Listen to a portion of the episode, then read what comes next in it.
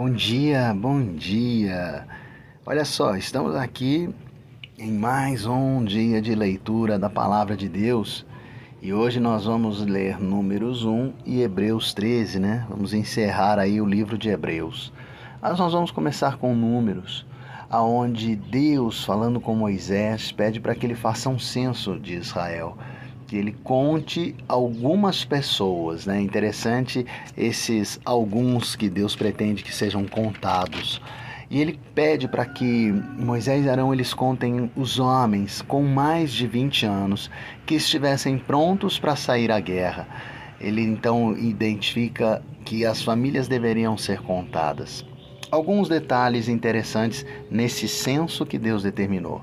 Bom, primeiro, qual o motivo desta contagem?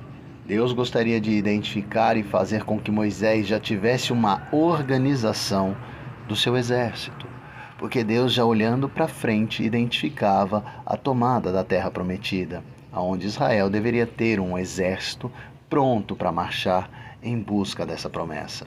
Algumas coisas interessantes: a terra não cairia de mão beijada.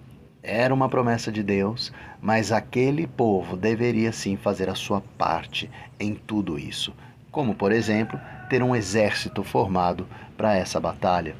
E Deus identifica que das tribos que deveriam compor este exército, uma delas, as de Levi, esta não deveria ser contada para esse fim. Se você olhar lá no versículo 47 do capítulo 1, você vai ver que a função dos levitas era para que eles viessem a cuidar do tabernáculo.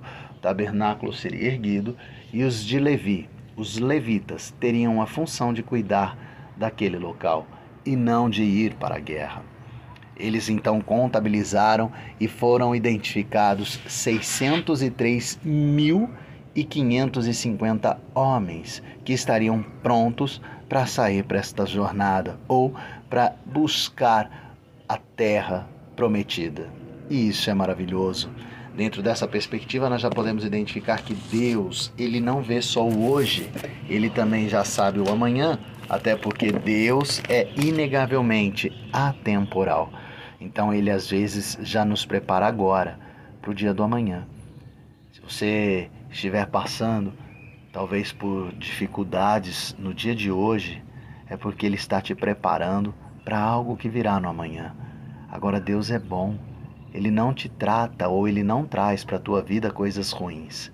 Ele só traz coisas boas. Então se prepare, porque talvez ele esteja te preparando para você lutar e alcançar uma promessa maravilhosa na sua vida.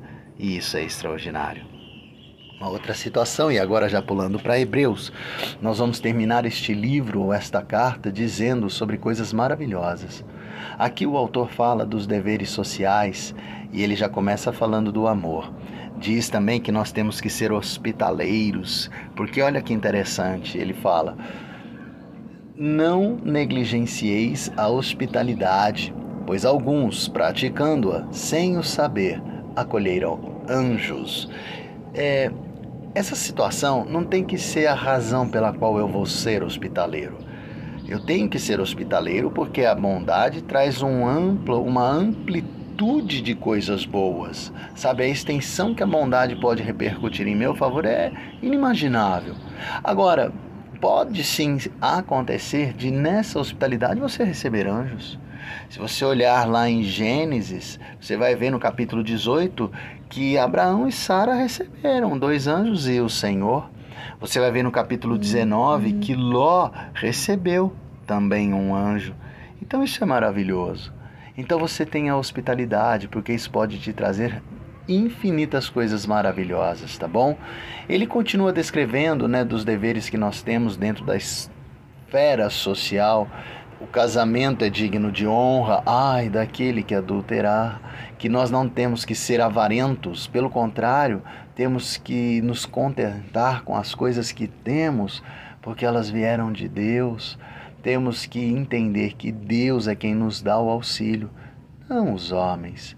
Olha que interessante o que ele fala no versículo 3. Lembrem-se dos encarcerados, como se você fosse um deles, dos que sofrem maus tratos, como se você fosse um deles. Então nós temos que ter essa plenitude social. continuidade, ele fala das questões espirituais, que nós temos que estar atentos para não cair em fábulas, em teses, em ideologias estranhas às do Senhor, que nós temos que obedecer os nossos guias e honrar os nossos guias, porque eles têm uma responsabilidade perante Deus de nos levar para um caminho certo de adoração verdadeira a Ele. Então nós temos que entender que Deus, ele nos traz inegavelmente coisas maravilhosas no hoje e no amanhã mas nós temos uma participação nisso. Temos que trabalhar e andar segundo os seus mandos, segundo as suas ordenanças, segundo o seu desejo. Nós somos livres para escolher o caminho que quisermos, mas se escolhermos o caminho de Deus, vamos alcançar a intimidade com Ele e aí, no amanhã, a glorificação com o Pai. Guarda bem isso, viu?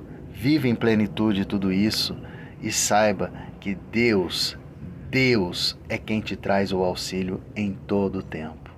Em nome de Jesus, que você tenha um dia maravilhoso, que você desfrute de um final de semana extraordinário, que tudo na tua vida venha a ser para honra e glória do Senhor, porque daí a glória do Senhor vai refrescar o teu caminhar.